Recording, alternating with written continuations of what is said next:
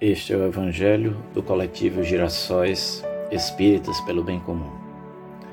Hoje, terça-feira, 26 de outubro de 2021. Ao longo deste Evangelho, as nossas vibrações dediquemos a todos os trabalhadores da última hora.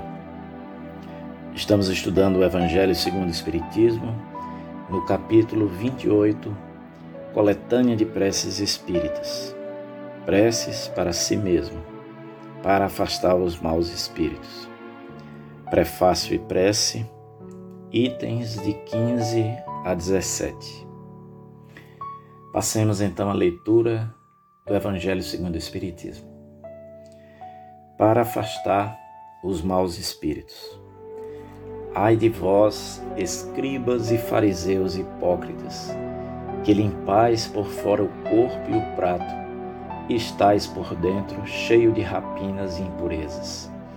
Fariseus cegos, limpai primeiramente o interior do corpo, do corpo, do copo, do prato, a fim de que também o exterior fique limpo. Ai de vós, escribas e fariseus hipócritas, que vos assemelhais a sepulcros branqueados, que por fora parecem belos aos olhos dos homens, mas que por dentro estão cheios de toda espécie de podridões.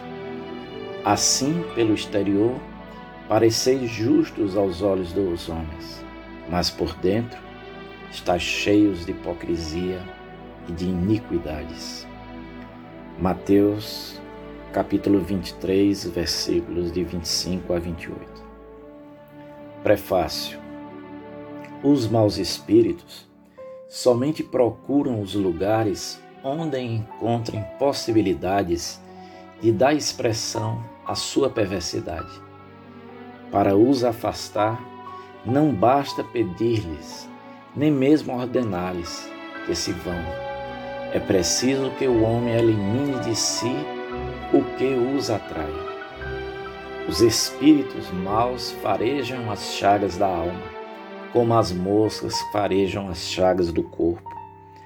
Assim como se limpa o corpo para evitar a bicheira, também se deve limpar de suas impurezas a alma para evitar os maus espíritos. Vivendo num mundo onde eles pululam, nem sempre as boas qualidades do, do coração nos põem a salvo de suas tentativas. Dão, entretanto, forças para que lhe resistamos. A prece. Em nome de Deus Todo-Poderoso, afastem-se de mim os maus espíritos, servindo-me os bons de antemoral contra eles. Espíritos malfazejos que inspirais maus pensamentos aos homens, espíritos velhacos e mentirosos, que os enganais, espíritos zombeteiros, que vos divertis com a credulidade deles. Eu vos repilo com todas as forças de minha alma e fecho os ouvidos às vossas sugestões. Mas imploro para vós a misericórdia de Deus.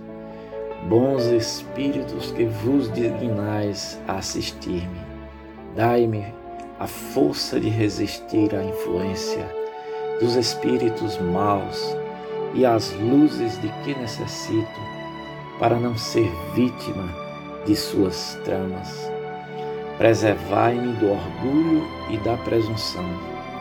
Isentai o meu coração do ciúme, do ódio, da maledicência, de todo sentimento contrário à caridade que são outras tantas portas abertas aos espíritos do mal. Bom, passemos a alguns comentários em relação a esse tópico de, do estudo do Evangelho da noite de hoje.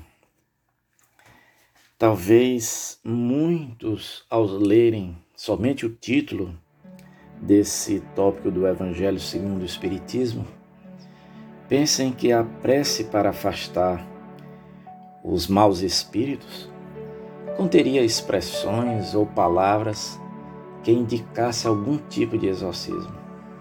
Não. Seria assim uma contradição com tudo que o Espiritismo nos ensina.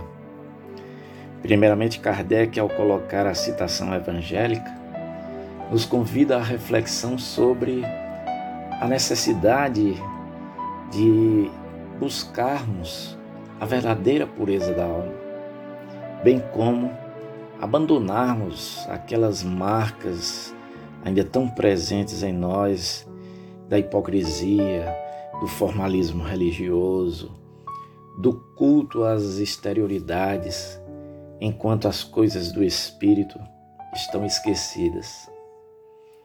É essa pureza de coração, são os bons pensamentos, as boas intenções, a nossa paz interior, as virtudes da alma, que se tornam uma proteção natural contra as influências negativas por parte dos espíritos que ainda não compreendem o bem. Não podemos nos isolar da presença daqueles que ainda vivem as maldades, mas podemos viver sem receber as suas influências. Devemos, pois, orar constantemente, pedindo forças e inspirações para bem nos conduzirmos nesses momentos. E aproveitemos também esses momentos de prece e, sinceramente, com toda a força das nossas almas, roguemos em prol dessas criaturas.